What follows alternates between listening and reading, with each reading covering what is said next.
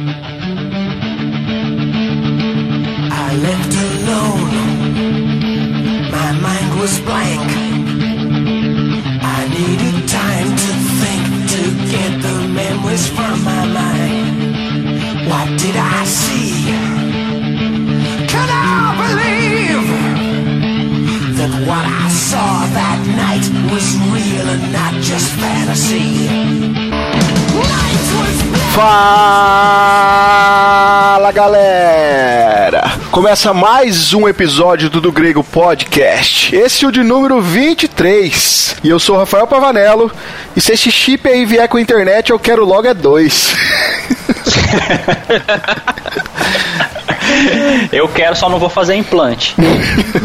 Vai querer externo? Eu quero Você quer USB, colocar André? um colar. Não, um- não, USB tem que plugar em algum lugar. Vamos deixar a conexão pra lá, vai. Meu nome é Gelo Lobato e eu não vou fazer faculdade de matemática pra descobrir o número da besta. Ah, também não é na matemática que você consegue calcular. Ah. Olha. E meu nome é André Lourenço e eu tenho a marca, só não é a da besta. Eu achei que você ia falar, eu sou um besta, mas eu não tenho a marca da besta. É, na verdade eu quase dei essa introdução, mas essa muito- minha introdução vai ser desvendada no final do podcast. Então acompanhem, galera, até o final e vocês saberão qual marca eu tenho. Hum. É isso aí, pessoal. Pra vocês que viram a nossa vitrine, vocês viram que hoje nosso título é 666, a marca da besta. É um título bem sugestivo, é um assunto que é bastante complexo. E nós estamos gravando esse episódio porque foi uma das sugestões que um de nossos ouvintes sugeriu lá naquela enquete que nós já falamos pra vocês. Nós temos uma enquete lá no Facebook. É um post fixo, é o primeiro post da timeline. Você pode estar sugerindo pra gente ali alguns temas e a gente, se porventura der certo, a gente pode estar gravando aqui a sua sugestão. Quem sugeriu esse tema foi a nossa querida amiga Camila Lourenço. Sabe por quê? Porque ela é esposa do André Lourenço. Oh! É, tá vendo? Sua esposa ouve a gente, André? Olha. Ela ouve, eu, eu faço ela ouvir, né? Pai, obriga ela a te escutar. Eu obrigo ela a ouvir. Eu falo assim, como assim não? Quando chega, ela te ouvir o dia inteiro, e você põe ela pra te ouvir no podcast, cara. Pois é, é Ó. pra não sentir minha falta. Antes do pessoal vir falar que isso é bargatela só porque ela é esposa, demorou pra nós gravar o tema dela, hein? É verdade. Verdade. ela pediu faz muito tempo já. E quase a gente não grava, inclusive. É, os ouvintes, tema dela. nossos ouvintes, eles entendem, porque assim, nós já falamos aqui, nós temos um podcast por mês. Teoricamente, não, teoricamente não, logicamente nós temos 12 podcasts por ano. Então é muito pouco, né? E dos 12, um já tem tema que é sempre nós fala de reforma, né? Não sei, Ah, não e- sei. Vamos ver esse ano. É, então. Um que a gente sempre que, é o que a gente começou o ano passado, nós falamos de política, a gente já tem agendado esse ano pra política. Olha eu dando spoiler, ó. É. Não, não foi o ano passado, não. Retrasado. retrasado. É, a gente aproveita porque é ano político, né? Isso, é verdade, ano de eleição e tal, é verdade. Hoje o dia tá sendo bom, né? Pra quem gosta de política, né? Ah, não vou entrar nesse assunto, não. Não, nós já vamos falar da besta, né? Não vamos falar da outra besta. É, A já besta vamos, que tá já vamos abordar muita besta hoje, deixa outras bestas pra lá. Ai, mas ouvinte, faça como a Camila. Faça lá, escreva lá a sua sugestão lá no nosso post. E se tudo correr bem, se a gente conseguir encaixar, a gente vai estar gravando os assuntos aí que você sugerir. Temos outros lá, né? Temos novas sugestões que surgiram, mas a gente vai se organizar aqui para ao longo do tempo aí, com certeza, mais cedo ou mais tarde, a sua sugestão vai estar aparecendo aqui no do grego. Beleza? Inclusive, temos é, várias sugestões e temos também várias ideias de possíveis convidados para temas diversos. Sim, verdade. Isso é verdade. Nos aguardem, pessoal. É, Ó, nós já tá no quarto podcast desse ano e nós falamos no começo do ano que nós ia ter pessoas novas. Até agora não veio, mas logo É. logo tá aí. Muito disso, É, na- se dá meus- pelo fato que nós estamos bem atarefados e a gente não consegue se organizar, porque essas coisas precisam ser feitas com um pouco de antecedência, né? Convidar, é, já desenvolver um tema com antecedência. E a gente tá meio corrido logo no começo do ano, a gente não conseguiu ainda. Inclusive, você que tá nos ouvindo, Ed, porque eu sei que você tá nos ouvindo. quando, É eu verdade. gravei, quando eu gravei com o PADD, a gente prometi que o Ed é, estaria aqui com a gente gravando também, mas em breve a gente vai estender o convite sim, não, não esquecemos, é que a gente precisa se organizar melhor. Mas como o André disse, nós já temos algumas coisas em mente para trazer alguns convidados, não sabemos se vai dar certo com todos, mas a gente vai conseguir sim, dentro de alguns meses aí você já vai estar acompanhando outras pessoas aqui, além de nós três no, no do Grego Podcast. No meu cálculo, são garantido pelo menos dois esse ano. Isso, No meu garantido cálculo. são, é. É. Mas são coisas pro futuro. E já que o apocalipse é passado, presente e futuro, olha eu dando spoiler, rapaz, de novo. Não, Antes- É, mas antes, vamos lá pros nossos recados.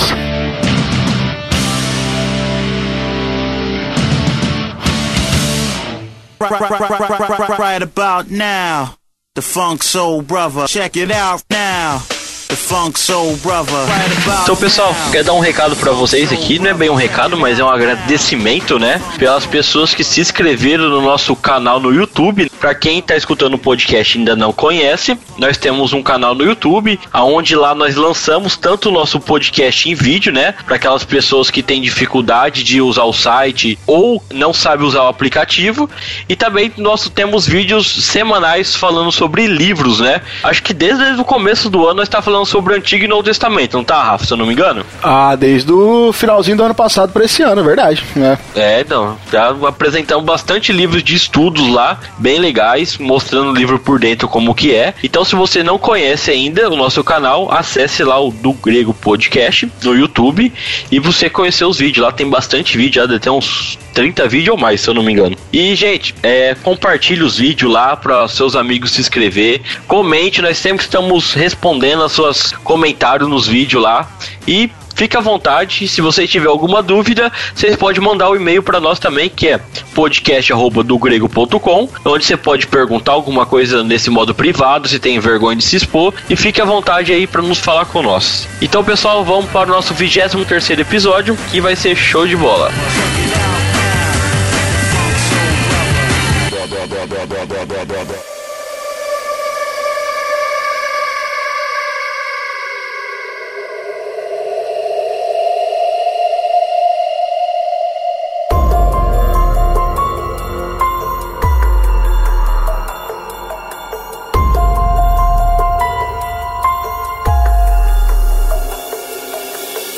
pessoal, nós queremos dar uma, um, um alerta aqui, não é bem um alerta, mas deixando bem claro que falar sobre Apocalipse é algo bem complicado. É, não dá nunca para se colocar um ponto final nas questões ou dizer que Apocalipse é exatamente assim. Se trata de é, um livro muito, é, muito complexo, se trata de um livro muito misterioso em muitas coisas.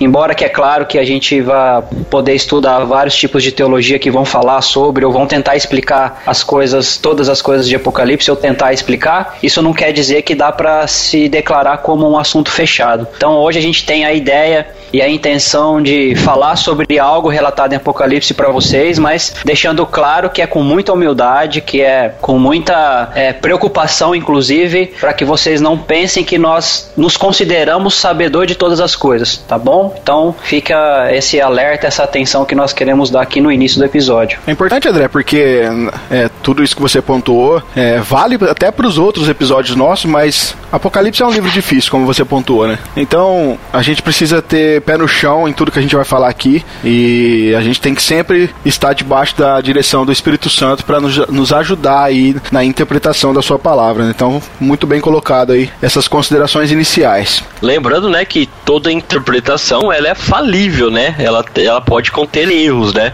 Aham. Então é uma coisa legal para nós, pro pessoal escutar, né? Igual o comentário bíblico. Você compra um comentário do bíblico do autor, ele pode muito bem errar no seu comentário porque ele é falível. Não é igual a Bíblia que é infalível, né? Então nós estamos aqui e somos passivos de erro também. E, é, e essa é a questão, né? É uma interpretação, não é uma afirmação. Sim, não, não tem como. Agora, é, o fundamento da explicação que nós vamos é, passar hoje aqui para você que nos ouve, o fundamento está na forma com que nós enxergamos o livro do Apocalipse. Isso é ponto fundamental. É, a forma com que nós é, olhamos para o livro de Apocalipse, a forma como nós lemos o livro de Apocalipse vai definir a interpretação que nós damos à questão da marca da besta, tá? Então, é, uma das questões, acho que a questão mais importante aqui, nesse começo desse podcast, que a gente precisa pontuar, é se a gente, a gente precisa entender se o Apocalipse ele tá falando do futuro, se ele tá falando do passado, ou se ele tá falando do presente, né? Ou seja, qual que é a principal perspectiva que o livro de Apocalipse nos passa, entendeu? Ele tá,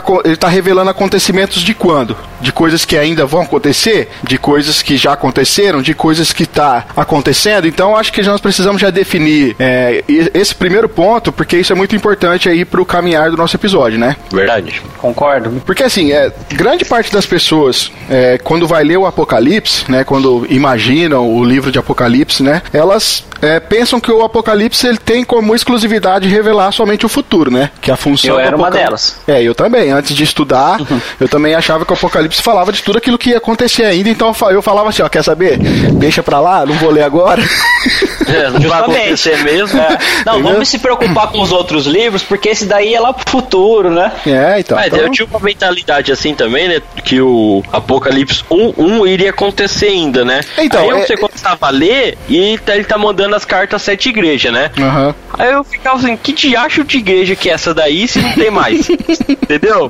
Fica aquela uhum. coisa confusa na cabeça. Tá. E, Jean, você tocou num ponto importante, porque de fato, é, as primeiras palavras do livro, né, lá no capítulo 1, no verso 1, diz assim, ó, revelação de Jesus Cristo, que Deus lhe deu para mostrar aos seus servos as coisas que em breve devem acontecer. Então, se você pega esse texto assim, você vai falar, poxa, então não aconteceu nada daqui mesmo, essas coisas vão acontecer, é. né? Ou seja, o Apocalipse, então, é um livro para o futuro. Só que a pergunta que nós temos que fazer aqui é o seguinte: qual o futuro? Ou melhor, o futuro de quem, né? Que o livro é, realmente quer quem? contar, entendeu? Porque você está falando breve, né? Então, breve é uma coisa que vai acontecer rapidamente, né? Então, a questão. E o livro, pelo menos, já tem 1900 anos, né? Então, a questão é o seguinte: a gente quer, tem às vezes a mania de tentar responder falando que ele, o, o livro vai tratar do nosso futuro, né? Ou do futuro da, da humanidade e tal.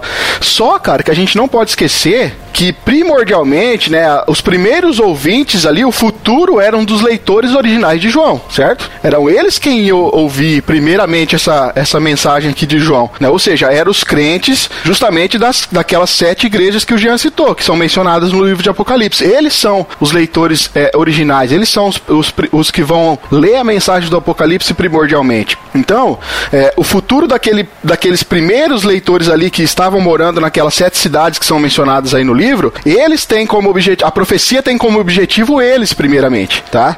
Ah, então a gente precisa ter isso em mente. Primeira coisa, isso é muito importante, então, que o livro de Apocalipse ele tinha alguém primariamente em mente, que eram os ouvintes de João, certo? É, o que tem que ficar esclarecido é isso, que aquelas sete igrejas, elas existiam. Sim. E ele realmente escreveu para que aquelas, aquelas igrejas lessem o que ele estava escrevendo. Uhum. Agora... Só que a questão, a, a questão que, que a gente tá falando é que não era só para aquelas igrejas. Primordialmente Sim. foram para elas, mas se cabe para nós até os dias de hoje, né? Justamente. Só que né? mesmo, mesmo ele, mesmo João escrevendo para aquelas igrejas, João não estava escrevendo só para o futuro daquelas igrejas, entende? Sim, Sim. até porque, André, antes mesmo de do Apocalipse falar né, do futuro, ele também vai falar do passado. Boa parte do, da, das revelações daquilo que João está falando, muita coisa ele está se referindo ao Antigo Testamento. Muita coisa lá que João vai revelar, muita coisa ali é aplicado à igreja, à igreja do Antigo Testamento, à, à, à nação de Israel. Então, nós deduzimos aqui que o Apocalipse ele fala tanto do, do, do futuro, sim, mas ele fala de um futuro é, mais presente também ali para os primeiros ouvintes, mas ele também tem informações do passado informações do povo de Israel, informações acerca do povo de Israel, de situações que já aconteceram. E pode ser que fique muito vago para os nossos ouvintes aqui agora, porque nós não temos tempo de fazer todo um apanhado de informações, porque o nosso foco é se concentrar, né, na marca da besta. Eu acho, eu acho que daria um podcast só para explicar como entender o Apocalipse. É, sem é dúvida. Entendeu? Então, é muita coisa para imaginar tal. Então, só para que a gente não fique em argumentações aqui, teóricas, né? Vamos ler o texto de Apocalipse 1,19, que está realmente retratando isso que nós estamos abordando nesse momento. Ó. Diz assim: Escreve, pois, as coisas que viste e a que são, e as que hão de aconte acontecer depois destas. Ou seja, quando isso é Jesus está falando para João, né? Quando Jesus diz: "Escreve as coisas que viste", as coisas que viste são coisas que já aconteceram, coisas que passaram. Não, as que vistes é coisas que já é, tinham acontecido. Isso.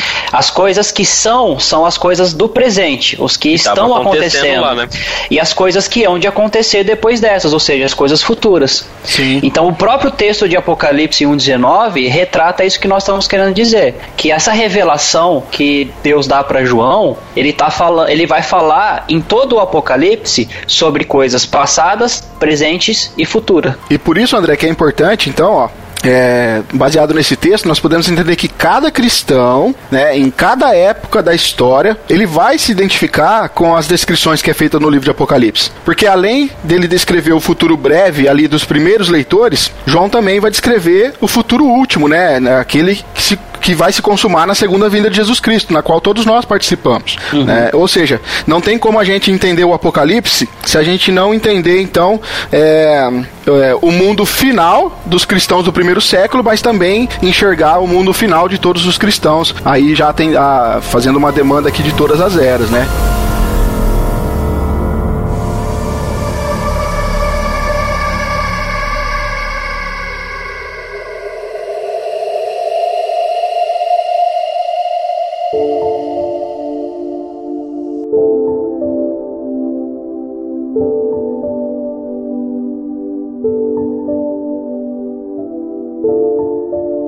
Na verdade, né, a, a, gente tem que ter uma essa, esse tipo de preocupação que a gente está colocando aqui para Apocalipse, a gente tem que ter essa preocupação na hora que a gente vai expor os textos da Bíblia como um todo, né? Porque o, todo texto escrito, é, toda a revelação dada a Deus aos homens que escreveram a Bíblia, todas elas tinham um primeiro público-alvo. Ou seja, todas elas foram escritas primeiramente para aqueles primeiras pessoas que iam ler aquilo que estavam sendo escritas, né? Sim, exatamente. Exatamente. Então, e, e aí, cara, ne, é, especificamente na questão do Apocalipse, a gente precisa fazer um esforço de entender é, o que estava acontecendo ali no ano 95, no ano 96, depois de Cristo, sabe? A gente precisa entender, pelo menos ter uma base para entender o que estava acontecendo, como que eram as cidades romanas ali da Ásia no final do primeiro século, que são essas sete cidades onde estão essas sete igrejas, né? Nós precisamos entender que é, acontecia uma perseguição ferrenha em cima dos cristãos ali, que nessa época que João escreve já é dominado Domiciano, que, que é o imperador, e já viu, já havia uma perseguição, sabe? Os cristãos, eles, para resistir a essa perseguição, estavam pagando um preço muito alto. Então, é, nós precisamos ter essas coisas em mente, porque tudo isso vai ser fundamental para entendermos o que significa a marca da besta, tá? Então, pessoal, mais um, um atendo aqui sobre o Apocalipse, né? Que sua abordagem, a sua leitura, ela nunca pode ser de uma forma literal, né? Tipo, você pegar Apocalipse e ler ela do jeito que tá escrito lá, é o que vai acontecer, o que já aconteceu, né? Que a maioria das pessoas lê dessa forma. Mas sim, nós temos que entender que Apocalipse, nós temos que fazer uma leitura que, principalmente, que ela é simbólica, né? Ela tem muitos símbolos que vão representar algo que nós muitas vezes não sabemos ainda e de uma forma espiritual que vai acontecer, né? Exemplos que nós pode ter é que muito que eles falam que Jesus ele tem os pés de bronze, olhos de fogo, né? Então são exemplos simbólicos de como o Apocalipse está escrevendo isso aos seus leitores, né? E como a gente estava falando, aquele público-alvo naquela época, ele já entendia que a forma apocalíptica de se escrever o livro era dessa forma simbólica diferente de hoje a nossa narrativa como que é, né? Então, só para dar uma ideia é, numérica aqui do que o Jean tá falando, e não tô dizendo do número da besta agora. Mas assim, na minha percepção, eu encararia Apocalipse da seguinte forma: 99% do, do escrito do livro é simbólico e 1% desse escrito seria literal. Para a gente ter uma ideia, volto a dizer, é o que eu estou dizendo, né? Que eu, eu encararia dessa forma, porque é, a, todo livro ele vai estar tá repleto de simbologia. Não dá para você. Eu já caí na verdade nesse engano de achar que seria literal. A primeira vez que eu li Apocalipse, Eu li e falei assim, nossa, vai aparecer um dragão em Apocalipse. Sim, nossa, tipo- que não sei o que. Eu ficar louco. Eu falei, pronto. Né, Só vai se ter um filme de espada, pá. Pois é, já se fizesse um filme de apocalipse, meu Deus do céu. Então, é, a, a- a nossa indicação é não corram esse risco que a gente já correu, né? Mas eu diria isso, que pelo menos 1% do livro, ele tem a sua literalidade, que tanto que é que Jesus disse para João escrever para as igrejas, para sete igrejas. Ele escreveu para sete igrejas. Sim, as sete Então igrejas tem- ficavam em sete cidades que são reais, né? São é Aham, literal. na Ásia, que, Isso. Que, que justamente ah, as igrejas eram de lá. Então, digamos que pelo menos 1% a gente pode encarar como literal, ou seja, é algo bem, é algo minúsculo em comparação com, com, com toda a, a questão simbólica e espiritual que o livro trata. Até porque, então, tirando André- essas- esses pequenos pontos literais, que é muito, mas muito pequeno, o resto a gente não pode encarar dessa forma. Eu acho que é o, é o único livro da Bíblia que você não consegue ler ele sem um comentário, sem um estudo junto. Você catar pra ler ele igual você cata, vamos supor, o Evangelho de Mateus, você não vai conseguir entender nada do livro. Não tem Por isso como. que eu, eu errei muito quando eu fui ler da primeira vez. Há muitos anos atrás, é, eu tinha acabado de começar a ir pra igreja e tal. Eu, aí eu li, eu acho que o Evangelho de João. Logo depois do Evangelho de João, já fui ler Apocalipse. O meu primeiro livro que eu li inteiro foi Apocalipse. É, então. Eu já não, Não sei sou por tão, quê, mas- tão doido igual vocês, não. É, também não vou nem falar o porquê, né, Rafael? Pois é, então. Mas olha, é, se, a- se a- se a gente for pontuar é, vários pontos do livro de Apocalipse de forma literal, a gente vai ter problemas sérios na interpretação, cara. O Jean citou aí, né? Jesus com os pés de bronze. Poxa, Jesus já veio. Nós temos a descrição de Jesus Cristo nos evangelhos, nós sabemos que ele não é assim. Né? O que, que significa os pés de bronze lá em Apocalipse? Quer dizer que ele tem, é, ele tem o poder de esmagar a cabeça dos seus inimigos, sabe? É, Os olhos de fogo quer dizer que ele consegue ver todas as coisas em todos os lugares, o seu olhar percorre toda a terra tal. É toda uma simbologia tratando aí, às vezes, de atributos e de poder e de autoridade de Cristo. Então, se a gente for catar é, Apocalipse e entender ele de forma literal, de, de, de, de- do capítulo 1 até o capítulo 22, a gente vai ter sérios e sérios problemas. Nós sabemos que é, lá no capítulo 20 fala que o dragão ele é preso pela corrente, né? Mas que corrente que pode prender um espírito? Isso não existe, entendeu? É uma, é uma, é uma simbologia, é, um, é, um, é, uma, é uma forma, que o Jean pontuou, é uma forma é, de, de escritura hebraica apocalíptica na qual o povo ali do primeiro século estava é, ambientado com esse tipo de linguagem e não foi tão Tava complexo acostumado, né?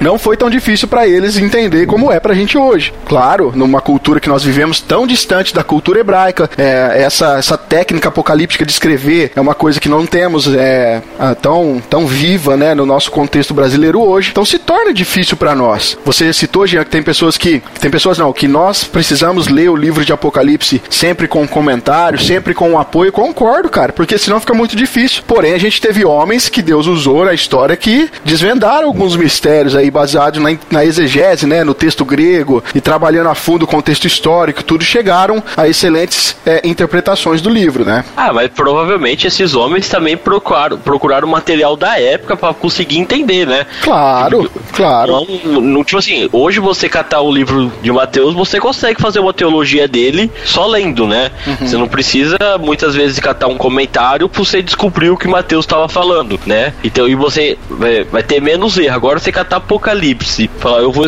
vou catar Apocalipse aqui, vou interpretar e escrever, rapaz, só vai sair besteira só. Então, olha só, ouvintes. Que nós estamos querendo dizer aqui para vocês é que, na- no, nosso, no nosso ponto de vista, a melhor forma de interpretarmos o livro de Apocalipse é de forma simbólica e espiritual, com, com pequeníssimos textos ali que são literais, que são localidades, né, se tratando de algumas pessoas e tal. Mas a grande abrangência do livro ele é todo espiritual, ele é todo simbólico através de um símbolo que representa uma verdade. Então, a nossa interpretação do que é a marca da besta tem muito a ver com essa forma que nós enxergamos o livro, tá? De forma simbólica e espiritual. E isso vai ficar muito mais claro para vocês quando a gente então começar a falar sobre a marca da besta no nosso ponto de vista.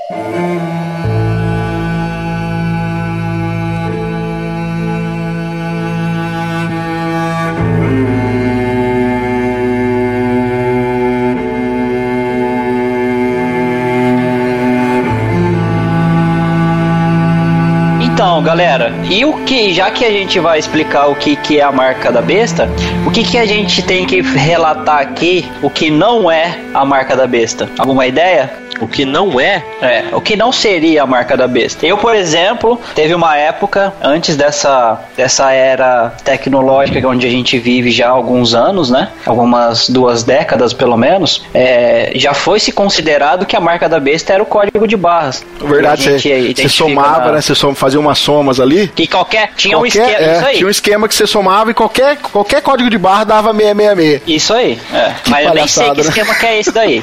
vai saber. E, mas Mas, o, assim- o código de barra você não ia pôr na testa, não ia pôr na mão e. É, exatamente. Então, é É, um bagulho nada a ver. Você não sabe. Ué, mas você poderia ser Pode marcado. Sabe o que é isso? Quer dizer então? Então pera lá, vou pa- ó, polêmica, polêmica aqui. Ah. Para, para, para, para, para. Você quer dizer então que o fato do código de barras, porque não pode colocar na testa nem na mão, não pode ser a marca da besta? Então você quer dizer que o chip pode? Uh, Não, também não. Ah, então explique-se, por favor, meu querido. Você ainda vai explicar depois, então. Não cabe Não, nesse então. lugar. É, posteriormente, essa questão. do- Posteriormente vai ter essa explicação. Não, então, mas posteriormente a questão do, do, do código de barras, que logo que entrou essa era tecnológica, que veio essa questão que eu acho que é, preocupa-se muita gente hoje no meio evangélico, inclusive, que é a questão do chip. Sim. Né? Eu, por exemplo, é, sendo ou não o chip a marca da besta, ninguém vai implantar nada em mim, não. Eu tô fora. Ninguém vai me enfiar grãozinho de não sei o que na minha mão, nada. Tô fora. Ah, vai eu-. Não, é porque os chips que hoje eles já fazem testes, né? Ele é quase de um tamanho de um grão de arroz, né? É, ele é implantado bem pequeno. E eu, cara, como eu falei no começo, se te vir com internet, já vou pôr um- logo duas operadoras em cada mão já pra não ter erro. Eu já, eu já morro de medo da tecnologia, embora que eu sou muito favorável à tecnologia. Eu já morro de medo da tecnologia de coisas de, de que você tá tudo ligado à internet. Você imagina eu colocar um chip na minha mão de- que, que vai ter internet, vai saber que o negócio vai fazer em mim, rapaz, você tá doido. Pois é. Imagina hoje esses carros que estão sendo feitos, é, que são todos computadorizados e que tem acesso, que, que é. Tem, tem um carro novo aí que ele é, ele é meio misto de, de energia com, com, com gasolina e tal, e é todo É o computadorizado. Volt. O Volt E aí cê- você imagina ele sendo hackeado com você dirigindo. Você é, louco. é um problema. Imagina ter um grãozinho de, de arroz aqui na minha mão, aí o cara me hackeia, minha mão direita começa a me dar soco na cara. Ah, Rapaz, aí para, seria um para. chip. Tá exagerando. Não, é um chip que vai controlar a sua parte de os seus músculos. Você não é robô. Se, se é o chip que eu ponho na mão direita, então é só eu com a mão esquerda segurar a mão direita. Mas e se eu ponho na testa, eu começo a vir correndo e bater a cabeça na parede? Já pensou? André, você está sendo muito retrógrado, cara. Você precisa se Também é. antenar com o futuro. Ninguém, Rapaz, vai, tá- ninguém vai pôr chip em mim, não. Você já Bora tem, que eu nem já- sabe. Embora que eu já vou deixar claro aqui que pra mim o chip não é a marca da besta, mas não vou pôr chip não. Olha, existe, se a gente agora falando sério, é, existe uma grande possibilidade de que todas as informações correspondentes a uma, uma pessoa, seja CPF, RG, CNH, título de eleitor, contas bancárias, tudo isso, em breve, ela será armazenada de forma centralizada. Pode não ser Sim. num chip implantado na sua mão, na sua testa, mas pode ser um chip como se você já tem um chip aí na sua carteira do seu cartão de crédito. Seu Na cartão de crédito já tá sendo feito, já possui. um cartão unificado já. Exatamente. Então, o, o seu próprio cartão de crédito já tem um chip. Se você tá falando que o chip então é a marca da besta, você já tá marcado. Porque Não, verdade, eu não quero a marca, eu não quero a marca, né? Marca, né? Eu não quero o chip em mim. Implantado em mim, é isso que eu não quero. Mas tudo, é- toda essa questão, André, foi levantada por uma questão de segurança da informação. É, De que eles acabam se integrando com a sua pele, é muito difícil de ser cri- descriptografado. É, é óbvio que tem seus problemas de segurança, como toda tecnologia tem. Mas nem esse é nosso ponto, né? O ponto é o seguinte: ao longo da é história. o o chip não é a. Isso, ao longo da história, muita, muitas, muitas baboseiras foram sido inventadas na história da igreja, né? Como nós já falamos aqui do código de barras, teve uma questão também da época do cartão de crédito, tudo isso. E nós estamos vivendo a, a era do, da- do chip, né? Do chip que vai ser implantado e que quem concordar em, em ter o chip vai estar administrando a, marca da besta tal. Mas eu queria pontuar algo. Pensa assim, ó. Nós acabamos de falar que os leitores originais do texto de Apocalipse eram os ouvintes de João, certo? É. O que, que um chip, cara, significaria para um leitor do primeiro século? Fala pra mim. Não, não significaria. Não existia. Absolutamente fico- nada, entendeu? Eu fico imaginando que você catasse um celular e levasse pra aquela época e dasse pro cara. Queria ficar imaginando o que Não, seria, né? loucura. Então, nós precisamos entender que existe um significado sim o texto do, de Apocalipse. Nós vamos falar disso daqui a pouco, sobre o que realmente nós entendemos como a marca da besta. Porém, é muito, sabe, pra mim é uma, é uma questão de desconsiderar é, a história, sabe? É uma ignorância histórica, é uma soberba de às vezes achar que tudo que tá revelado na Bíblia é só pra gente, a gente esquece simplesmente do passado, a gente esquece que teve um, um leitores originais do texto e que se a gente tivesse a oportunidade de voltar no tempo e falar pra eles essa questão do chip, eles iriam dar risada na nossa cara. Essa é a verdade. Então, querido ouvinte, para deixar claro para você, você gostando da ideia de utilizar o chip ou não, você querendo que seja implantado em você futuramente ou não, não se preocupe que não é a marca da besta, tá bom? Tem gente que não vai querer, tem gente que vai querer, tem gente que já deseja, tem gente que talvez nunca vá desejar, mas não se preocupe se um dia for obrigatório, porque o chip não é a marca da besta.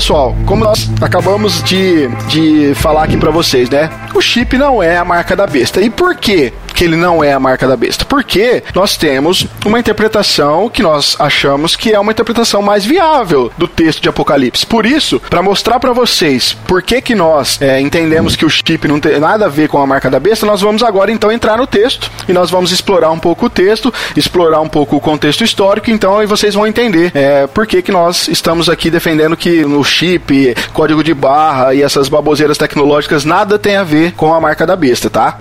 Pessoal, então vamos todos aqui acompanhar a leitura do texto, que é a base do nosso, do nosso, da nossa discussão aqui, que fica em Apocalipse, capítulo 13, do versículo 16 ao 18. Diz o seguinte: A todos, os pequenos e os grandes, os ricos e os pobres, os livres e os escravos, faz que lhes seja dada certa marca sobre a mão direita ou sobre a fronte, para que ninguém possa comprar ou vender, senão aquele que tem a marca, o nome da besta ou o número do seu nome. Aqui está a sabedoria. Aquele que tem entendimento, calcule o número da besta, pois é número de homem. Ora, esse número é 666. Então, pessoal, olha só. O texto que o André leu, nós estamos falando aqui já da, do contexto, né? Já estamos falando aqui da segunda besta, certo? É, porque houve uma primeira e a gente não vai entrar em detalhes, mas aqui já é a Houve segunda uma besta. primeira besta e sofreu impeachment.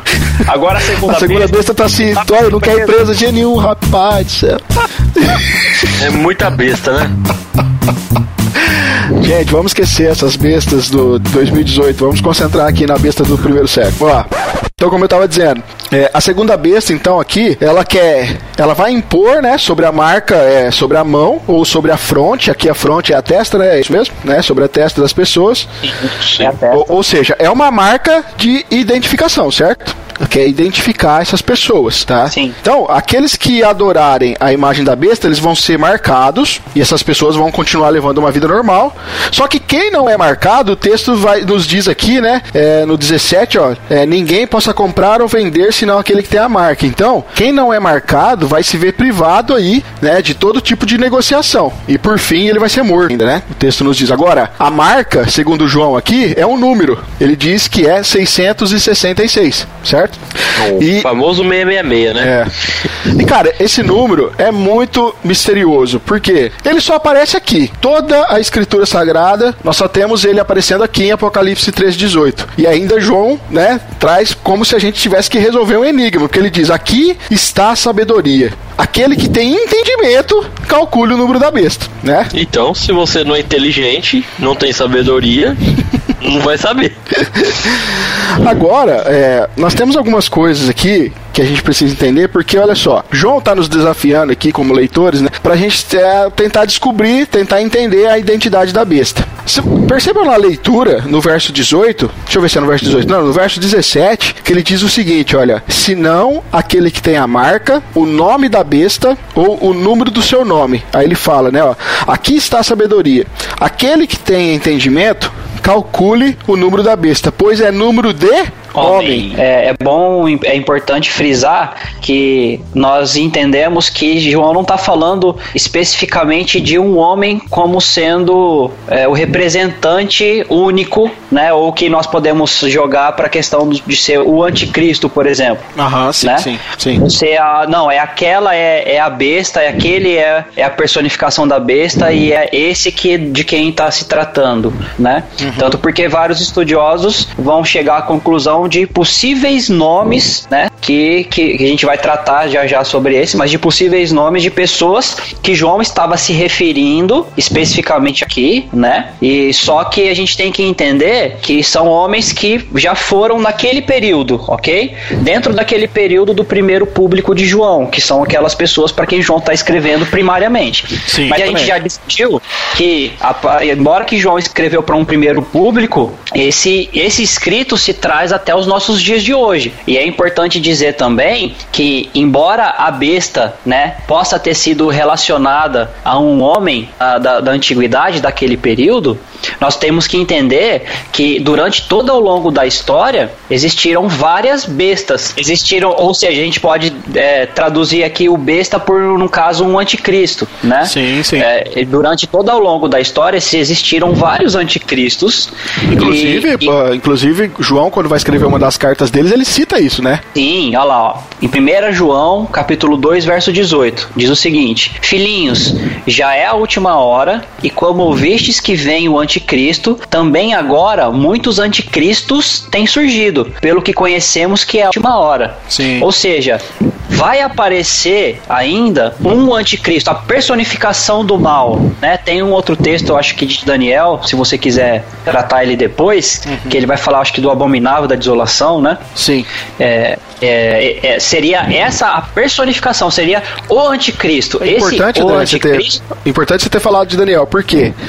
Porque o abominável da desolação, aquele homem perverso, aquela a- é, que Daniel está se referindo, é, a profecia de Daniel vai se cumprir em Etíoco Epifânio, né? Que ele vai profanar o templo, é, ele vai ele vai realmente é, acabar com o culto do povo israelita no templo. E veja que ali, a- apesar de Daniel também é a questão da perspectiva profética, né, dela ter se cumprido ali primariamente em Etíoco Epifânio, nós entendemos que Daniel também está falando de um, um último anticristo, né? Que é Sim, o, eu acho que em Ezequiel tem alguns textos assim, Uhum. que também que se cumpre naquele, naquele período, mas Isso. também traz à luz o que vai acontecer E futuramente. aqui em João, nós acabamos de ler aqui em Apocalipse, não é diferente. João tem algumas coisas em mente, porém nós temos essa perspectiva profética de que ainda se cumprirá de forma plena, né, de um anticristo futuro. Então, tipo assim, pra ficar, um, acho mais claro, seria tipo assim, vários homens da história, eles fizeram o papel de anticristo, mas ainda vai surgir o anticristo, o tal ainda, aquele que é 100%, que vai exercer, que vai ser a besta mesmo, né? Isso, isso mesmo.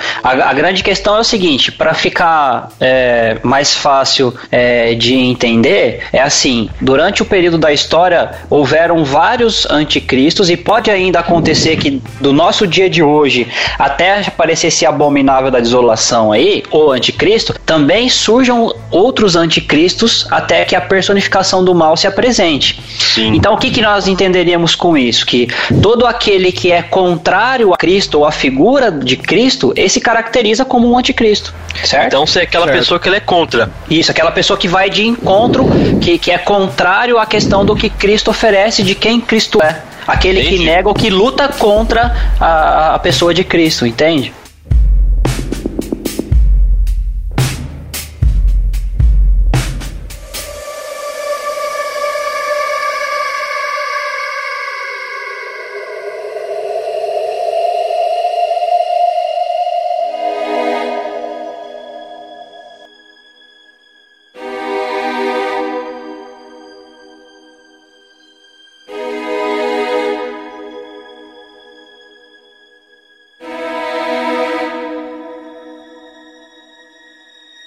Então, pessoal, para nós entendermos essa questão mesmo do 666, o João, ele escrevia na sua narrativa, ele usava um método que nós chamamos de gematria. O que, que seria gematria? Cada letra, ela corresponde a um valor numérico, né? E aí ele fala aqui que a soma dessas letras, ela vai se tornar o 666, né?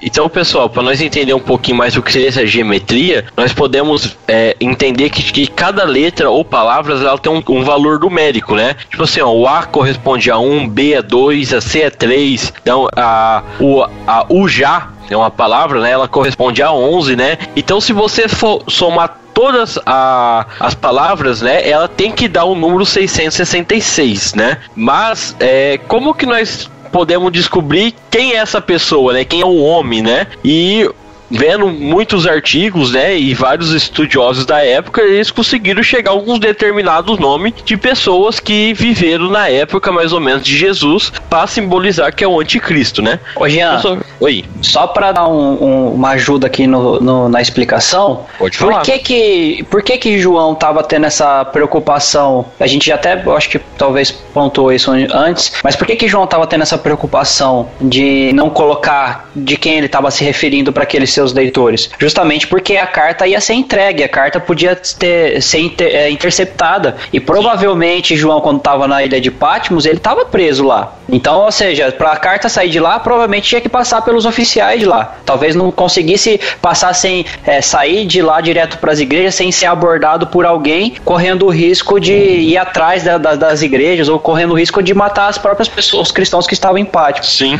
A grande questão era, ele justamente fez essa questão de gematria aí, esse negócio estranho, justa e o que eu achei que era uma, um cálculo de gema de ovo. ele fez esse é, essa questão é, de, se, de esconder o nome justamente para preservar o pessoal de lá. Na verdade, toda a sua a, a sua escrita de Apocalipse se torna até simbólica justamente para ocultar o, o, real acontecimento do que estava acontecendo no período deles. Justamente para que a carta pudesse passar por mão de qualquer pessoa e eles falassem, opa, mas peraí, isso aqui é, isso aqui é uma coisa que ah, isso aqui é uma besteira, é uma loucura e tal. Mas na hora que chega para as igrejas, que é realmente o público-alvo de João, eles vão conseguir entender e decifrar é, essas coisas misteriosas, né? É, uma coisa que nós podemos ver que é essa questão de gematria, né? É, o, a palavra Nero César, né? Eles falam que Nero ele era o anticristo, né? Que Nero César, somando as suas letras, dá 666. Mas nós podemos ter um, um problema nisso, na verdade. Porque um problema é porque o, o nome de Nero ele é latino latino. Ele foi traduzido para o grego e depois do grego para o hebraico para chegar a essa numeração. É muita. É. Cara, os caras é, sambaram muito para chegar nesse resultado, né? Sim. Sambar e love. E uma coisa que eu li no, nosso, no meu estudo aqui, né? É que para ele chegar ao 666, eles omitiram o Yoda, né? Uma palavra hebraica, uma letra hebraica, para poder Mestre chegar. Yoda já. É. Ah, véio, pode ser Eles sumiram com o Yoda, velho. É? Como é que vai treinar o Jedi agora? Não tem como. Eu não assisti Star Wars, então eu vou ficar quieto. Nem eu também. Eu tô falando que eu não entendo. Não assistiu vocês dois? Ainda não. Esse cara tá perdendo as coisas da vida boa. Beleza. Então, só que então nós podemos ver que, tipo assim, eles usaram muito pretextos para tentar arrumar o um nome, né? Tem outro e... porém também, hoje, porque uhum. é, além deles fazer essa, essa, essa, farofa toda aí para chegar em Nero sendo 666, né? É complicado porque Nero, ele. Nero morreu no ano 68, né? Sim. E João, e João tá escrevendo essa carta por volta de 96. Quem já é o imperador dessa época, em que João tá preso, já é Domiciano. Então, é, aí, aí, olha só, Existe também uma outra alternativa para esse caso, que foi uma solução já proposta por Vitorino, e Vitorino, é, para quem não conhece, eu também não conhecia, mas Vitorino ele... ele não. Não, né? Mas ele nasceu, a história diz que ele nasceu provavelmente na Grécia, né, no ano de 270 mais ou menos, ele foi martirizado é, no período de Diocleciano, já no ano de 303. Então, é uma hipótese levantada por ele, por esse Vitorino, é que o nome é, do 666 seja seja o nome de Tito. Seja o nome Tito. Por quê? Porque a palavra Teitan, que é o Tito no, no grego, né, ela, ela, forma o número 666, usando aí a, a gematria. Tá? E aí o Domiciano ele chamava Titus Flávios é, Domitianos. Então você vê, é, o, o, o, imperador passado, que era Nero, e agora também o imperador nos dias de João Domiciano, ambos foram identificados com 666. E isso prova pra gente aquilo que o André estava explicando, que de fato muitos anticristos já estavam em ação naqueles dias, que é o texto que o André leu, 1 João 2,18. E é, ainda falta, ainda talvez, talvez não, mas muito anticristos ainda vai se levantar no nosso meio, como já se levantou ao longo depois dos outros séculos, né? Porém, certamente ainda falta o último deles, né? Que é o, aquilo já falou, que é o anticristo, né? Que João fala também no texto. Essa questão que nós estamos falando de imperador, né? Existe um mito na época, né? Que Nero não morreu, na verdade, né? Que, que ninguém sabia o que aconteceu com ele, então todo mundo ficava esperando que um dia o Nero voltava, né? Até que tem o, o retorno até na palavra que chama assim Neros Revictus, né? Que é um, era o imperador que ele se suicidou, mas pouco viram o seu corpo, ninguém viu. Então todo mundo ficava nessa mitologia que o Nero ainda ele voltaria ainda a governar Roma, né? Então, tipo assim, as pessoas acabavam muitas vezes colocando ele como anticristo, né? Que ele voltaria no futuro para tentar tomar o poder de novo de Roma, né? Mas ó, eu não sei te dizer se o Nero voltou para dominar ainda de novo. Mas que ele voltou para gravar CD, ele voltou.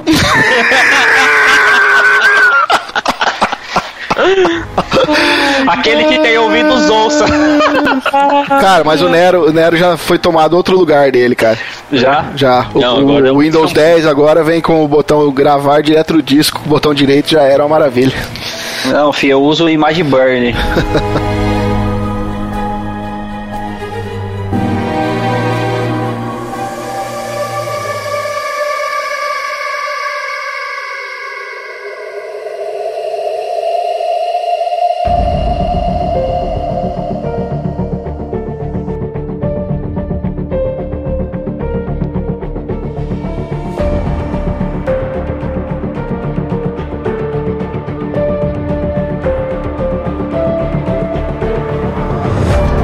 olha só, pessoal. É, como nós lemos lá no, no, início, no início não, mas no meio do episódio que a gente começou a introduzir o texto de Apocalipse 13, nós vimos lá, né, que a marca sobre a mão direita ou sobre a fronte era para que ninguém pudesse comprar ou vender senão aquele que tivesse a marca. Então, é, é, esse é o significado da. Né, quem tem a marca da besta, ele não poderia estar tá né, ele não poderia estar comprando e nem vendendo. E a gente precisa entender isso é como se estivéssemos calçando os calçados dos primeiros ouvintes, né? Do primeiro século, dos ouvintes de João aí. Então, nós precisamos entender que essa essa essa restrição de comprar e vender né, por aqueles que não fossem receber a marca ou não fossem receber o número da, da besta, a gente vai entender isso muito bem a partir do contexto social dos primeiros ouvintes, né, daqueles que viviam ali dos dias de João. Ou seja, se você não tivesse a marca registrada da besta, né, se você não tivesse ali a marca, a marcação da besta na sua fronte ou na sua mão, você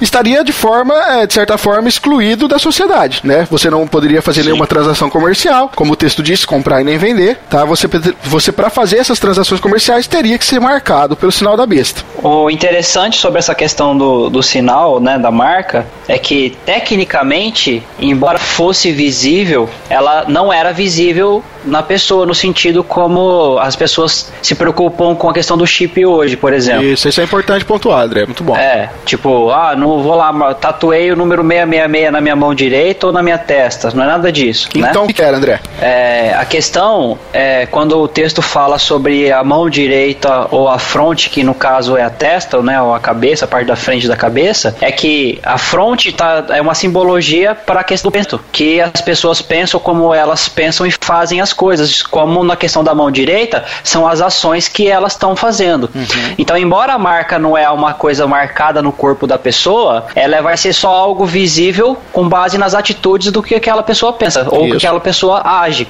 Ou seja, na fronte onde que tem os pensamentos dela, o porquê ela faz as coisas e a mão direita que são as atitudes que ela que será correspondente com aquilo que ela pensa da forma que ela vai agir, né? Agora, o que isso significa? Significa então que, que naqueles tempos lá, quando aqueles cristãos eles se recusavam a adorar o imperador, porque nós já falamos sobre isso aqui, eu agora não me lembro. Se nós já pontuamos essa questão de que naquele tempo é, havia é, o, o, o imperador aqui Domiciano, ele, ti, ele era tido como até uma certa divindade e nós e, e nós não, né? Mas É. os- o pessoal precisava prestar um tipo de culto a ele, certo? Igual na época de César, né? Exatamente, igual na época de César. Então, Porque quando Jesus estava tava desenvolvendo o seu ministério, quem que era o imperador na época era César. Isso. Né? E tinha essa questão de, de adorar César também. Isso. Então. Então, olha só, quando os cristãos eles, eles se recusavam a adorar o imperador da época, que eu já falei que era Domiciano aqui, a participação deles na vida social ali eles eram excluídos dela. Se eles não fizessem parte da adoração ao, ao imperador, eles não tinham mais direito de comprar, eles não tinham mais direito de vender, como o texto diz. Então perceba que a marca da besta aqui no contexto social do povo, dos primeiros ouvintes aqui de João, tem tudo a ver com o que o André acabou de explicar, da questão do intelecto, do pensamento, né, da questão do- da marca na fronte e das atitudes que você vai tomar com relação a isso, né, que a marca na mão. Ou seja, é a adoração, é, é a é a idolatria, é, é você desviar a adoração do Deus, de- do Deus verdadeiro, para adorar o imperador. Quando você se recusava a fazer isso, ou seja, quando você recusava a marca da besta, você era privado das transações comerciais daquela época, que traria, que iria trazer, obviamente, grandes prejuízos para a vida do pessoal daquela época, né? E no caso do imperador, ele, ele era adorado, né, como se fosse um deus, e tinha os seus profetas, ou no caso os falsos profetas, que realizavam milagres em nome dele. Então isso está de acordo também com, com o texto, o que antecede um pouco, que fala a respeito da besta que fazia milagres e tal. Isso. Tem a sua relação, né? É, então, você vê que legal, porque fica os cristãos ali do primeiro século, já do, do, para quem João está endereçando car- as cartas naquelas cidades, né, nas sete cidades, fica, eles entenderiam muito bem esse enigma do João, porque eles sabiam de quem João estava falando naquela época, né, para quem João estava destinando a questão do enigma que nós propomos aqui do 666. Então, é, nós sabemos que, olha só, é, é, as sete cidades ali, ah, tanto, eu não lembro agora de cabeça o nome de todas, né? Mas eu sei que são sete cidades e elas tinham um benefício comercial muito grande entre elas, mas todas elas mamavam na teta de Roma, certo? Todas elas dependiam de Roma. E aquilo que Roma pedisse para aquelas cidades fazer, elas tinham que seguir as ordens do imperador de Roma. Então, o culto ao imperador era uma imposição de Roma para essas cidades. Ô Rafa, então o interessante é que a gente entenda que essa questão de prestar culto ao imperador não é simplesmente se curvar diante dele quando ele aparecer em pessoa, não é simplesmente talvez ver uma estátua dele e falar, ó, salve o imperador, ó, que nem na época de César, ave César, né, e tal. Tinha uma questão um pouco mais séria em relação a isso, né? Não eram simples atitudes que poderiam mostrar que que estava sendo adorado o imperador reverenciado. Tinham uma- uma- questões específicas de culto daquela época que eles faziam festas secretas ou talvez não tão secretas assim, mas onde envolvia promiscuidade, envolvia é, é, relações sexuais, envolviam rituais sérios em relação a isso daí, onde que talvez nós como é, como cristãos talvez é, tal, fingir uma, uma curvatura, uma reverência relacionada a uma imagem poderia se deixar passar, mas esses rituais de, de, de promiscuidade, de, de, idola, de, de promiscuidade, de, de, é, de adultério, a gente de maneira nenhuma poderia é, é, se juntar a isso. Então não era para deixar claro para quem está ouvindo a gente que quando se trata dessa questão de adorar a, a, a besta, né, ou no caso ao, ao imperador, a carregar a marca da besta, tinha a ver com atitudes sérias e agravantes, totalmente pecaminosas, entende? Não era uma simples reverência ao imperador. Sim, Sim, envolvi- é. envolvia toda uma vida de realmente de, de, de se envolver com vários pecados, né? Era uma vida pecaminosa mesmo, que fazia parte dessa entrega aí. Na verdade, pro, pros romanos, é, cultuar o imperador não tinha problema nenhum.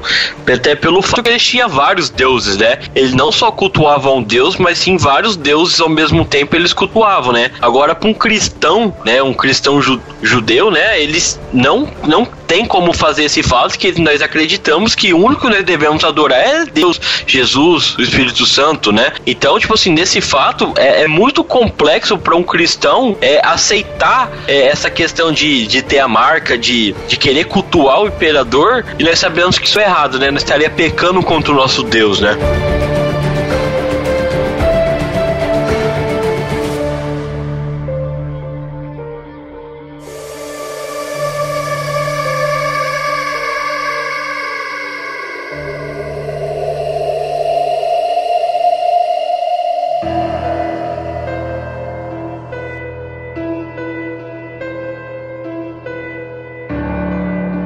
Jean, isso, isso que você acabou de falar, cara, é, é por isso que eu falo, é, nós, nós não temos tempo, né, de explicar é, a questão da primeira besta com a, ou, é, isso mesmo, da, a questão da primeira besta com a questão da, da segunda besta, mas tudo tem a ver porque a segunda besta ela vem para afetar realmente essa coisa religiosa, sabe? Para pegar, na, pra pegar no, no, no, ponto religioso da coisa mesmo. E um judeu jamais iria adorar outro deus, né? Como você pontuou. Mas, mas que nós estamos falando desse culto ao imperador, cara, e é muito importante para você que nos ouve ouve, é, que você dê uma lida depois, porque é, logo no começo da, do Apocalipse ali, Jesus Cristo está pedindo para que João escreva coisas que ele tem contra as igrejas, né? E parte daquilo que o povo está vivendo ali é uma vida realmente uma vida perdida em pecados, né? E a, a questão que eu estava dizendo aqui antes, né, dessa impossibilidade de compra e venda, eu até quero pontuar o exemplo da cidade de Tiatira, por exemplo, porque é, Tiatira era uma das cidades ali, da, uma das sete cidades da Ásia, né? Havia uma relação comercial comercial entre todas elas, mas Tiatira ela tinha uma produção ali principal ali de fabricação de instrumentos de bronze, instrumentos de cobre, mas ela também era muito forte na produção de, de, de tecidos, né? Exportava muitos tecidos para as outras cidades e para fora e tal. E ela, a cidade de Tiatira ali, ela tinha ali as suas corporações pessoais, as suas empresas pessoais ali. Então, para você comprar e vender os produtos, e não só isso, mas também para você comprar e vender os alimentos, para você, para que você pudesse manter a sua família, você tinha que fazer parte dos, vamos chamar aqui, dos sindicatos da época, né? Aonde, para você fazer parte disso, eles exigiam a adoração ao imperador, que exigia não somente, como o André acabou de explicar, não é só você ali na estátua, o imperador, ou passar o imperador e adorar, não. Exigia que você participasse dos cultos, exigia que você participasse das cerimônias idólatras dele, tudo isso fazia parte da adoração. Se você não participasse, você não tinha direito a comprar ou vender. Entende a marca da besta aqui? É exatamente o desvio da adoração é você se render a um outro Deus, é você dedicar a sua vida a um outro Deus só para que você tenha sucesso financeiro, só para que, só que você tenha com que comprar, com que vender. Então é exatamente essa marca da besta que João estava, estava se referindo aqui no texto de Apocalipse. Mas olha só, então, o que, que significa então a marca da besta, né? Ao nosso entendimento aqui, a marca da besta significa exatamente adorar a besta, ou seja, é você viver em conformidade com os padrões da besta, com os padrões que a besta impõe. Tá? Aceitar o que ela tá falando, né? Exatamente. Se a gente é, for falar do chip. Levar... Se a gente for falar do chip aqui que a gente já apontou que não é, né? Cara, é, se você. Vamos supor, né? Vamos uma, uma situação hipotética aqui. Vamos supor que pra, agora, pra gente poder fazer as nossas transações financeiras, a gente precisa desse chip. Não tem outro jeito, tá? Certo. O único jeito é ter o chip, senão você não vai conseguir sacar dinheiro do banco, você não vai conseguir comprar suas, seu alimento, sua roupa e tal. Você precisa desse chip. É uma informação que se centralizou nesse chip, sem ele não dá pra, pra, pra viver. Comprar e vender. Comprar e vender, exatamente. O que que usar esse chip ou não vai afetar em alguma coisa a nossa confissão de fé? Fala pra mim. E o que, que isso mudaria se não é o cartão de crédito hoje que nós fazemos? Exatamente. A menos é o seguinte, né? A menos que antes de você ter o chip, o cara viesse com um documento ali e falar, ó, você vai ter que assinar esse documento que aqui tá fazendo uma declaração de fé nova para você, que você vai ter que negar esse Deus seu aí e vai servir aqui, ó, o Lula Molusco aqui agora. Por favor, assina aqui. Então, então é, veja que não faz... Não tem cabine...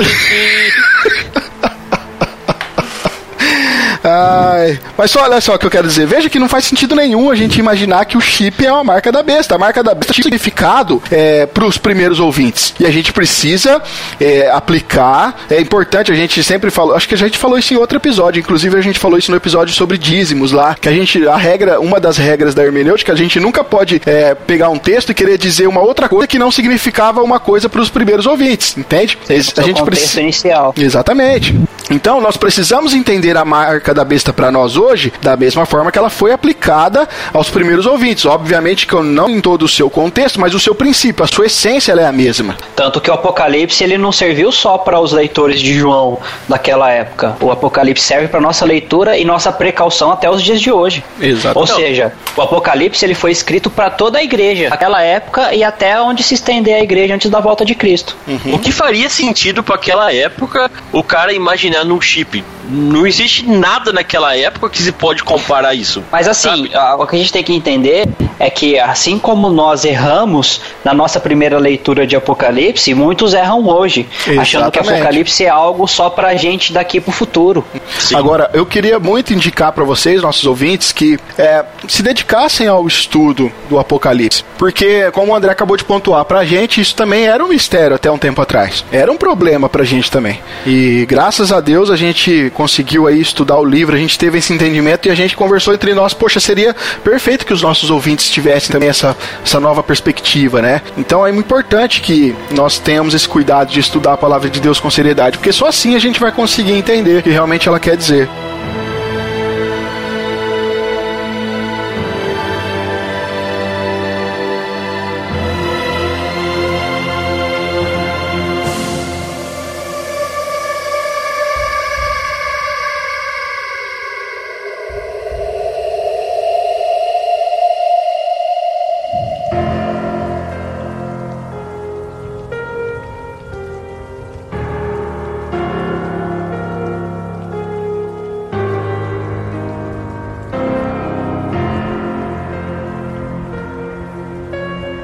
Mas então, o que que é a marca da besta pra nós hoje, então? Como nós podemos é, interpretar isso pra gente? Como que a gente aplica isso aos nossos dias de hoje? Então, se a gente tem que entender a questão da marca pra gente hoje, como os, o pessoal de, da época, os primeiros ouvintes de João entenderam, não especificamente que a nossa marca é a questão de adorar o imperador, mas ela envolve uma questão de culto. Ela envolve uma questão de que eu prestando culto a um Deus, eu tô negando é, o meu culto devido ao meu verdadeiro Deus. Envolve então, se também eu a, a corrupção das nossas práticas, né, André? Acho Sim, eu- isso, isso, né? isso, o que eu tô querendo dizer é o seguinte, que se naquela época as coisas como eles pensavam e como eles agiam, ou seja, na sua fronte e na sua mão direita, tinha a ver com o que pensava e com o que se fazia com o que pensava. Hoje a gente entende que nosso culto ao nosso Deus, ele não está só relacionado à nossa ida para a igreja, para nossa congregação. O nosso culto a Deus, ele tem a ver com uma vida de santidade diária. Ele tem a ver com uma vida íntegra, reta e justa no nosso dia a dia. Então, o nosso padrão de vida, ele está totalmente relacionado com o nosso pa- padrão de prestar, de prestar culto a Deus. Então, assim, na minha perspectiva, eu devo adorar a Deus com a minha vida integralmente, com tudo que eu faço, com os meus pensamentos e com as minhas atitudes,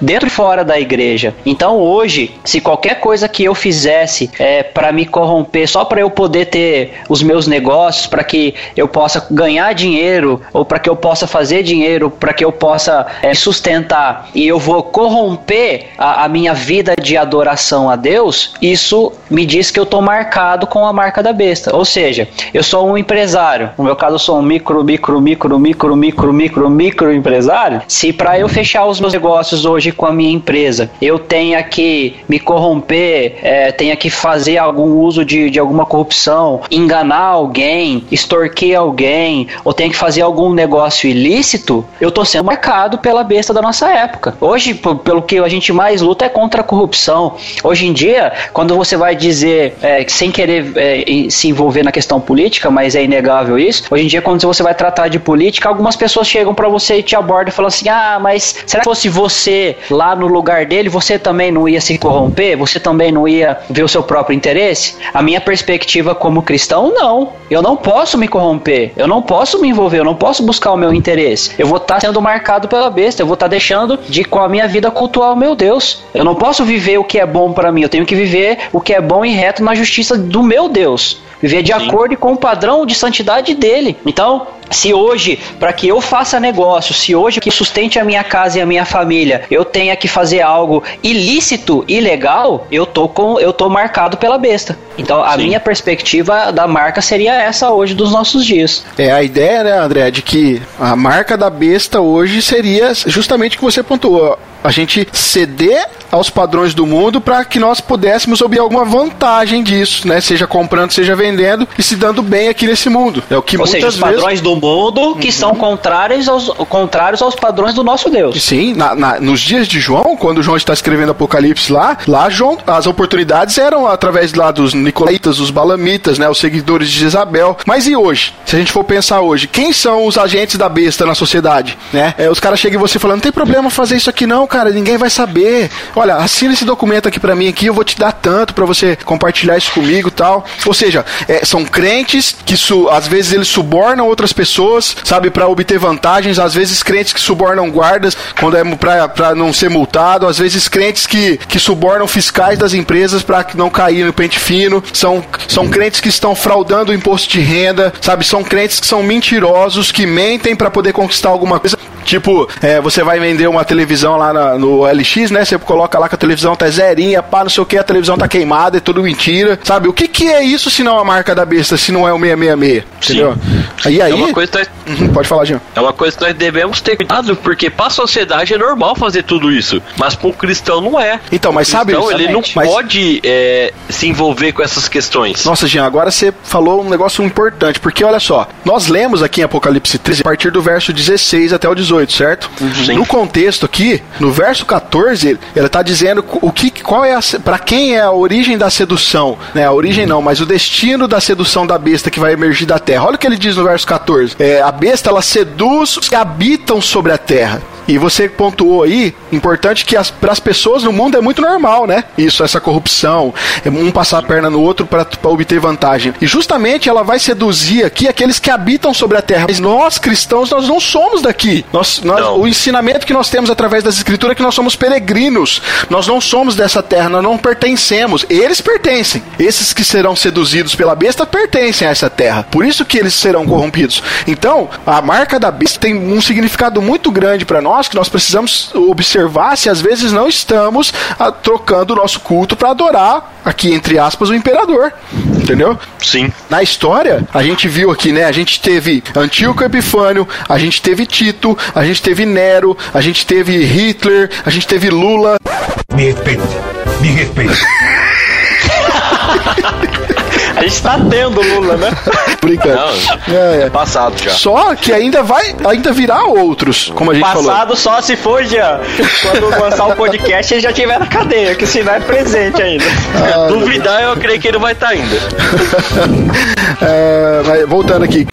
Eu quero dizer, é, apesar de todos esses que se passaram na história é, poderem ser classificados como anticristos, né, ainda virão outros. E o que eles terão em comum entre eles é que eles vão se utilizar do poder econômico, vão se utilizar do poder político, do poder religioso para poder impor o seu reinado, aonde eles vão destruir, é, ou eles vão destruir, na verdade, ou eles vão corromper o povo. E o povo que é corrompido a partir desses líderes, a partir desses sistemas, a partir desses anticristos, acaba aceitando a marca da besta, porque não observaram aí as leis de Deus, né? Ô Rafa, até vendo você falar sobre isso, sobre os anti, anticristo, né? Eu tenho um entendimento que quando o João quis escrever o, o número da besta, né? Falar que o, o, o nome do homem é o, na geometria daria o 666, eu penso que isso poderia ser que, tipo, é, nós falamos que poderia ser Nero, Tito, né? O nome que daria na soma, que essas pessoas, esses anticristos que eram, ou que vai vir ainda, são pessoas tão mal ou mais mal do que eles, né? Então seria uma forma, tipo assim, ah, mas é um, como nós falou, não é só um homem só, já teve vários homens até chegar o homem que, que vai realmente encarnar ser o, o anticristo, né? Então eu penso que que essa questão do 666, ele, João, ele poderia estar nos alertando de que não seria só um, né? Com Mas certeza. várias pessoas que dariam para ser somar e daria esse nome, como nós viu em duas pessoas seguidas, tanto né, como Tito, né? Sim. Mas futuramente pode ter várias pessoas que, que vai encarnar essa questão do, de ser o homem, o, a besta, né? E muitas A gente tem que pessoas. fazer o seguinte: tem que fazer o seguinte, vamos pegar e pontuar pessoa por pessoa desde a época de João. Na hora que der 666, é o abominável da desolação. Ah, e o André e as heresias pessoais dele. né? Todo mundo tem direito a uma heresia pessoal, né? Quem é que disse isso? Ixi, eu tenho muitas heresias pessoais. Não, Ô, Jean, mas o que você falou, cara, é importante porque é, a gente vê, cara, que existem alguns sistemas em, em- em- na atualidade que são sistemas que, que, que colocam em xeque aquilo que as, que as escrituras ensinam, que vão contra os ensinamentos de Deus. E a gente vê muitos cristãos nominais, eu vou dizer nominais, que se deixam levar, que adoram esse imperador, que seguem as regras para poder se beneficiar do sistema, entendeu? Sim. deixando para lá todo o ensino das escrituras só para que pô, possa obter vantagem de compra e venda, vamos supor aqui, é, nesse mundo. Então, cara, sim, é, a gente viu no, ao longo da história, João tinha o seu ali, é, o objeto de, ah, o objeto principal de João, João tinha em mente ali, quando ele quer dizer da marca da besta, a gente teve vários outros ao longo da história, a gente tem as- os nossos na atualidade, a gente terá no futuro, mas a gente sabe que o verdadeiro anticristo ainda ele vai vir, né? Ele vai vir e ele será derrotado aí por Jesus Cristo. Se eu não me engano, Deus. eu não lembro se é Paulo, acho que é Paulo que fala em Tessalonicenses que com simples sopro, né, ele será derrotado e tal. Vê aí a diferença do poder de, do anticristo com o poder do verdadeiro Cristo. Então, é, nossos queridos ouvintes, ser uma ideia, a marca da besta ela não é algo marcado em um período específico, como no- se fosse o nosso caso do chip, por exemplo, hoje, mas ela tem a ver com a questão de pensamento e tem a ver com a questão de atitudes, tudo que é contrário ao que o, o nosso Deus, que é o nosso Senhor Jesus, nos ensinou ao longo de todos os escritos da Bíblia. Então, tudo que vai de sentido contrário a, a- a- ao nosso Deus, isso tem, isso remete a uma marca da besta. Ou seja, todos aqueles que não são marcados por Deus, todos aqueles que não são escolhidos ou salvos por Deus, esses sim são aqueles que são marcados, esses sim são aqueles que são seduzidos eh, pela besta para fazer o que é de agrado a- ao que é perverso e mal. O verdadeiro crente, o verdadeiro eleito por Deus, ele jamais será marcado pela besta, jamais. Não, não É isso tem aí. como.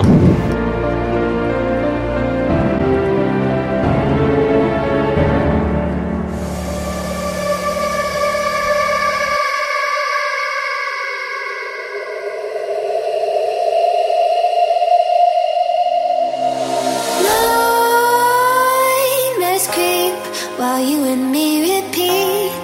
This bittersweet heat is suffocating. I'm waiting and always hesitating. Kryptonite desires set my heart afire. Bom, pessoal, é isso aí, né? Mais uma vez nós trazemos aqui um tema que é um tema difícil, a gente falou isso no início, é um tema muito complexo de ser tratado, mas a gente trouxe aqui para vocês à luz do nosso entendimento de como nós lemos o Apocalipse, é a forma que nós entendemos a marca da besta. E você, você pensa de forma diferente? Você acha que nós fomos equivocados aqui? Você tem uma contribuição para trazer para o podcast? Você tem algo que pode contribuir para o nosso entendimento e para o entendimento dos demais ouvintes? Então fique à vontade, você pode estar comentando logo aqui abaixo, fazendo teu comentário. Se você está ouvindo pelo YouTube, você também pode comentar aqui pelo link do YouTube, nos comentários do YouTube, ou você pode mandar, como o Jean já pontuou no começo, um e-mail para podcast@dogrego.com. Nós vamos estar aí dialogando com você com o maior prazer, com o maior respeito, porque como nós falamos aqui no início, né? É um, é um tema muito difícil. Nós temos toda a humildade aqui do nosso coração de estarmos tratando, porque para nós, com base em estudos que tivemos, é a melhor forma de entender esse texto. Até agora, pelo menos com base nos nossos estudos, é a melhor forma de entendermos esse texto. Então é isso, pessoal. Nós vamos ficando por aqui. Meu nome é Rafael Pavanello e eu sou marcado pelo sangue do cordeiro. Meu nome é Gia Lobato e um cristão nunca pode pular do negro da força pra cultuar o imperador. ah, cara, você vai falar isso no final, que eu vou sério, mano. Mas é sério isso. E meu nome é André Lourenço e eu vou ficando por aqui revelando qual é a minha marca com o texto de Efésios capítulo 1, versos 13 e 14. Agora vocês também ouviram a verdade, as boas novas da salvação. E quando creram em Cristo, ele colocou sobre vocês a marca, o selo do Espírito Santo que havia prometido. O Espírito é a garantia de nossa herança até o dia em que Deus nos resgatará como sua propriedade para o louvor de sua glória. Amém. Também. Amém.